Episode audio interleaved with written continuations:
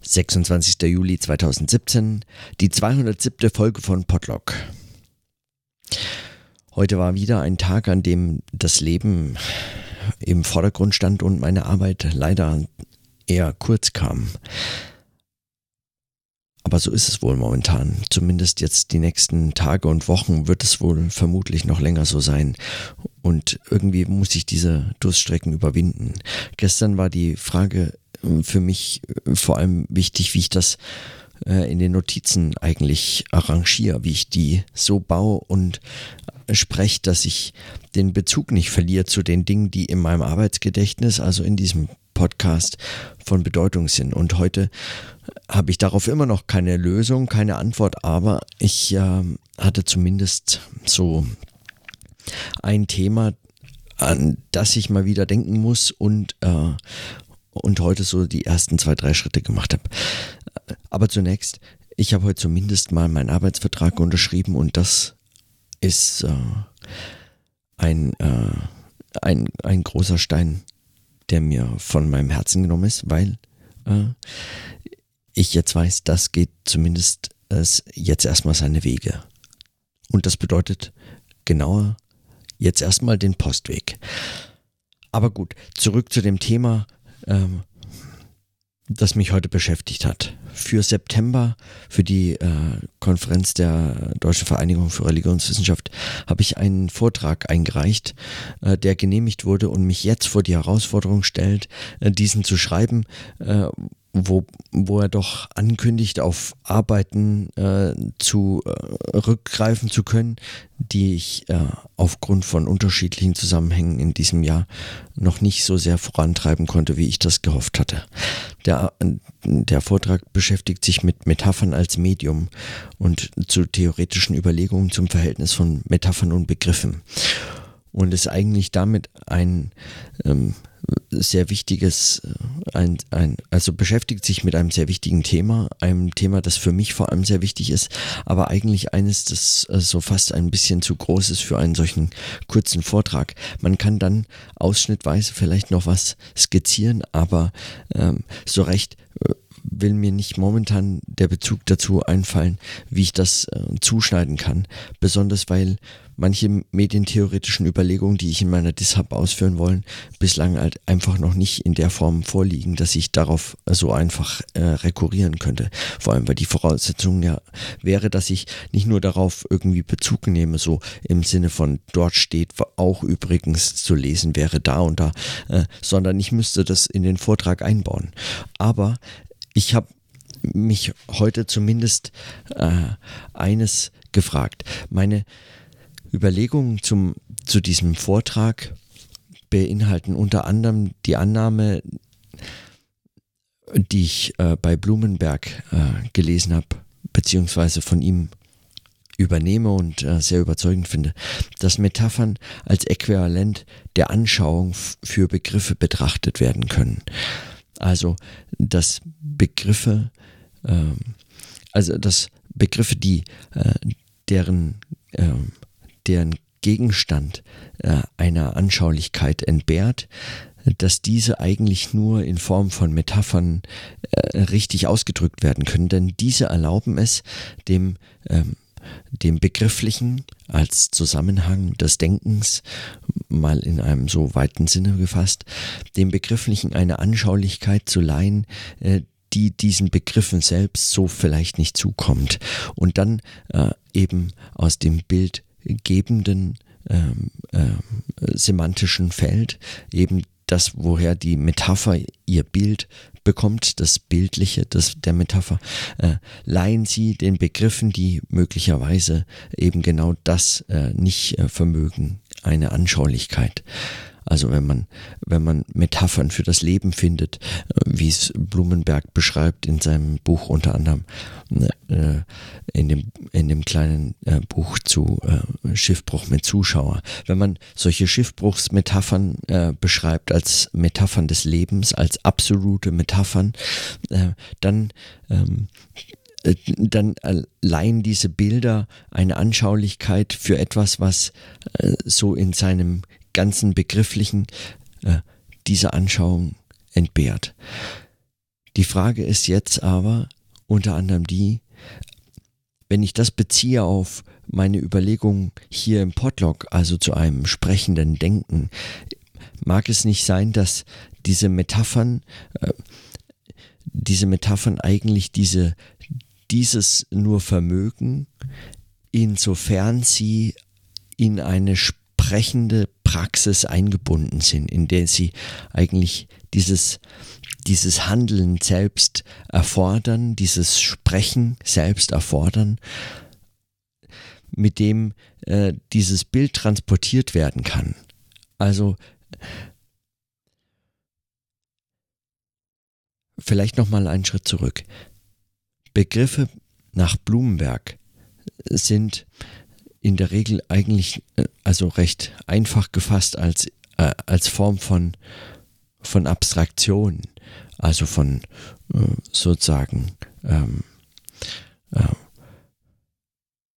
Wörtern, die wir ähm, abstrakt für äh, eine, ähm, eine Vielzahl von Phänomenen beschreiben, äh, verwenden können.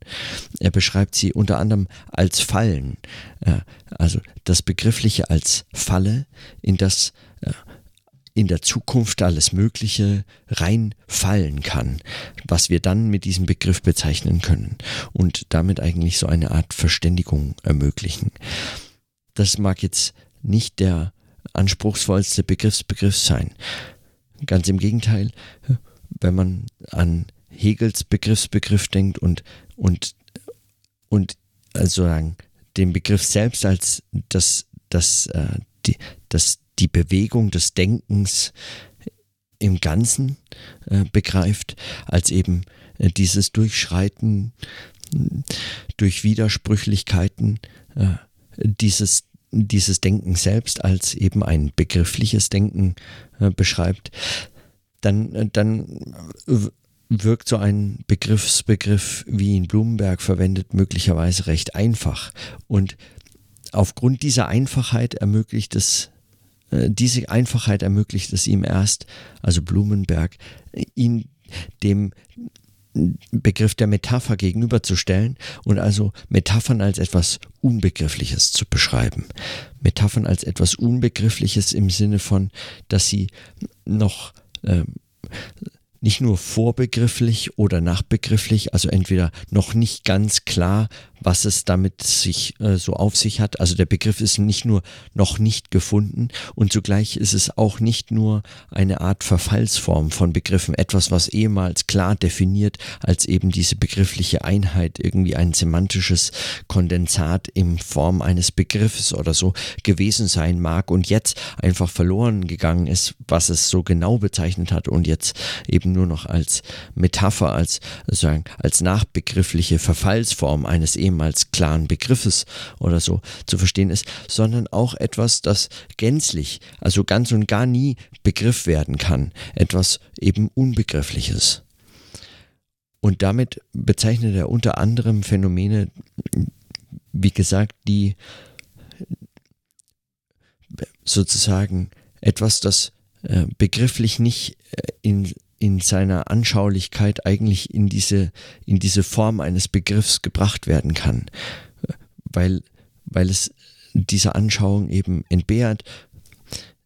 Es mangelt ihr eigentlich daran und deshalb braucht es eigentlich eine solche Form von Metapher, die, die dann, äh, die dann diese, diese Lücke zu überspringen, also eigentlich diesen Widerspruch diesen Widerspruch überhaupt erst äh, erfassbar macht. Eigentlich diesen Widerspruch zwischen, zwischen, zwischen Anschauung und Begriff äh, denkbar macht. Wenn man das aber eben möglicherweise in diese Bewegung des Denkens selbst wieder hineinnehmend versteht, dann wird stellt sich doch die Frage möglicher, also möglicherweise, stellt sich doch die Frage, ob nicht dieses, diese Übers dieses Überspringen, diese Differenz zwischen Anschauung und Begriff, dieses, dieses, was Blumenberg als Unbegriffliches mit der Metapher denkt, ob das nicht etwas ist, was sozusagen überhaupt nur in der Praxis des Denkens bewegt werden kann. Ob sozusagen nicht Metaphern möglicherweise Begriffliches in ihrem dynamischen Moment sozusagen verstärkt darstellen. Eben gar nichts so gänzlich Unbegriffliches, sondern etwas, das es sehr viel stärker auf diese Praxis des Denkens selbst verweist. Statt sich ständig in die, äh, in die Illusion eines ähm, semantischen Kondensats oder so flüchten zu können. Möglicherweise ist dieses Metaphorische eben tatsächlich noch sehr viel stärker an die Praxis des Denkens und möglicherweise sogar des Sprechens gebunden. Wie weiß ich nicht, wie ich das jetzt, wie, soll, wie, wie ich das beschreiben könnte. Ich weiß gar nicht, wie, wie sehr ich davon überzeugt bin, aber möglicherweise formt eben gerade das äh, Ich meine, eine, eine Metapher muss man erstmal aussprechen. Man käme sozusagen bis, bis zu dem Punkt, an dem man äh, etwas äh, für etwas anderes nimmt, um etwas anderes eben zu beschreiben oder auszudrücken. Bis dahin äh, kommt es überhaupt nicht in Frage eigentlich, dass dieses für jenes stehen soll weil jenes eigentlich nicht zu beschreiben ist, nicht auszudrücken ist, nicht darzustellen ist. Aber dann eben in diesem Moment des Aussprechens dieser Metapher, dieses tatsächlich aktiven Sprechens dieser Metapher, entsteht möglicherweise erst überhaupt diese Verbindung dessen, was dann als das Unbegriffliche bei Blumenberg aufscheint. Ob ich davon überzeugt bin? Hm. Wahrscheinlich Quatsch, oder?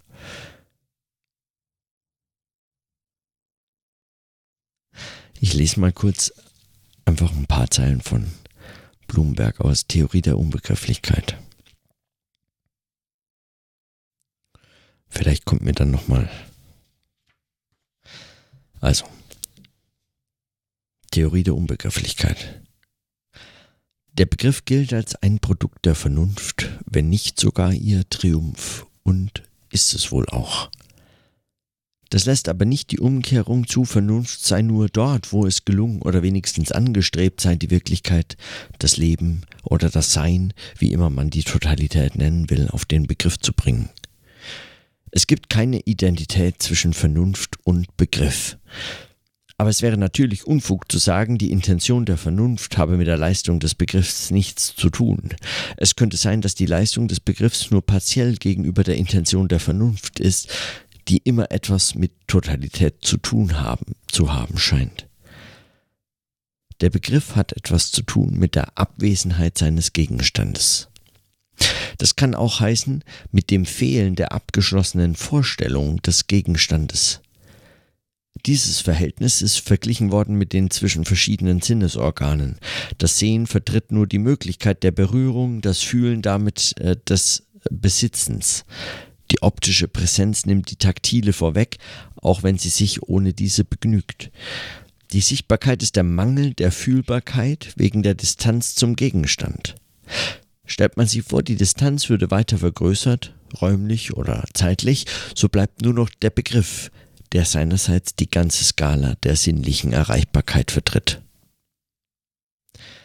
Man könnte sagen, die Vernunft sei der Inbegriff solcher Leistungen auf Distanz, die Integration dessen, was im Begriff als Ersetzung der Gegenwärtigkeit schon liegt.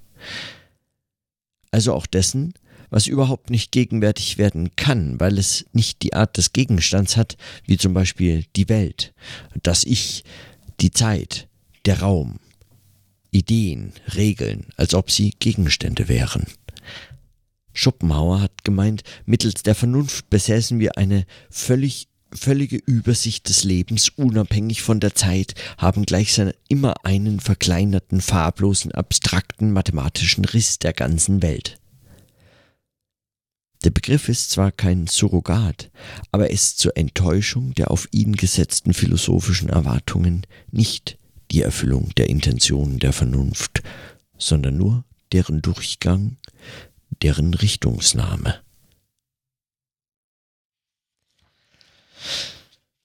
Es deutet sich also hier schon äh, bei Blumenberg äh, in dem Begriffsbegriff, der Begriff als etwas, so ein, ein Medium der Distanz, Vermittlung dieser Distanz an, dass diese Distanz möglicherweise in den Fällen, in denen sie überhaupt nie auch nur äh, im Denken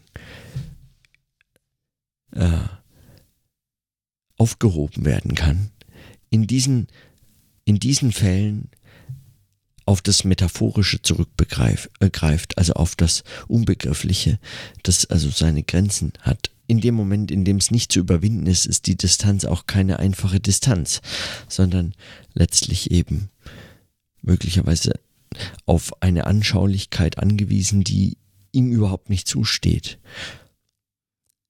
Die Anschaulichkeit des Gegenstandes ist eben einfach nicht gegeben.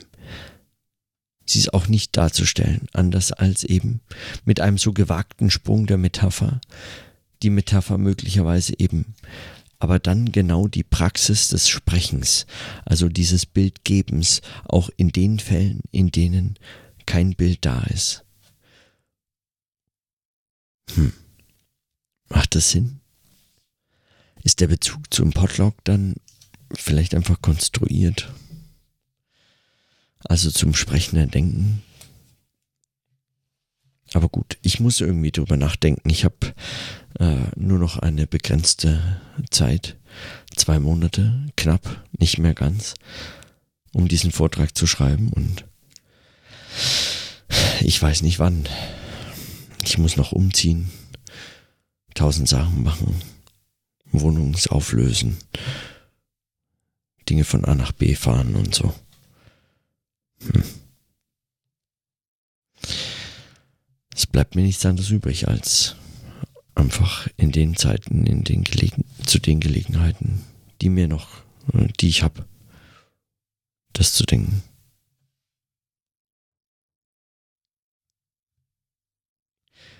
Zu dieser Praxis, ich, hm, so ganz bin ich noch nicht überzeugt. Vielleicht muss ich einfach länger drüber sprechen. Oder mehr lesen. Diese zwei widersprechenden Richtungen. Lesen und sprechen. Das eine schriftlich fast passiv, natürlich absurd, aber immerhin sich so vorzustellen. Das andere mündlich und aktiv und ständig sich verlierend in dem Sprechen, in dem Verklingen der Worte einfach verloren gehen. Hm. Anschaulichkeit muss im Sprechen eben auch noch mal ganz anders produziert werden, wenn sie ständig bedroht ist von dem Vergehen. Okay, ich weiß. Ich brabbel ja nur noch. Hm. Ich weiß es halt auch nicht anders. Jetzt. Das waren möglicherweise einfach erst ein, zwei Ideen. Vielleicht keine einzige. Okay. Für heute reicht's mir. Keine einzige dann eben. Und in diesem Sinne, dann bis morgen.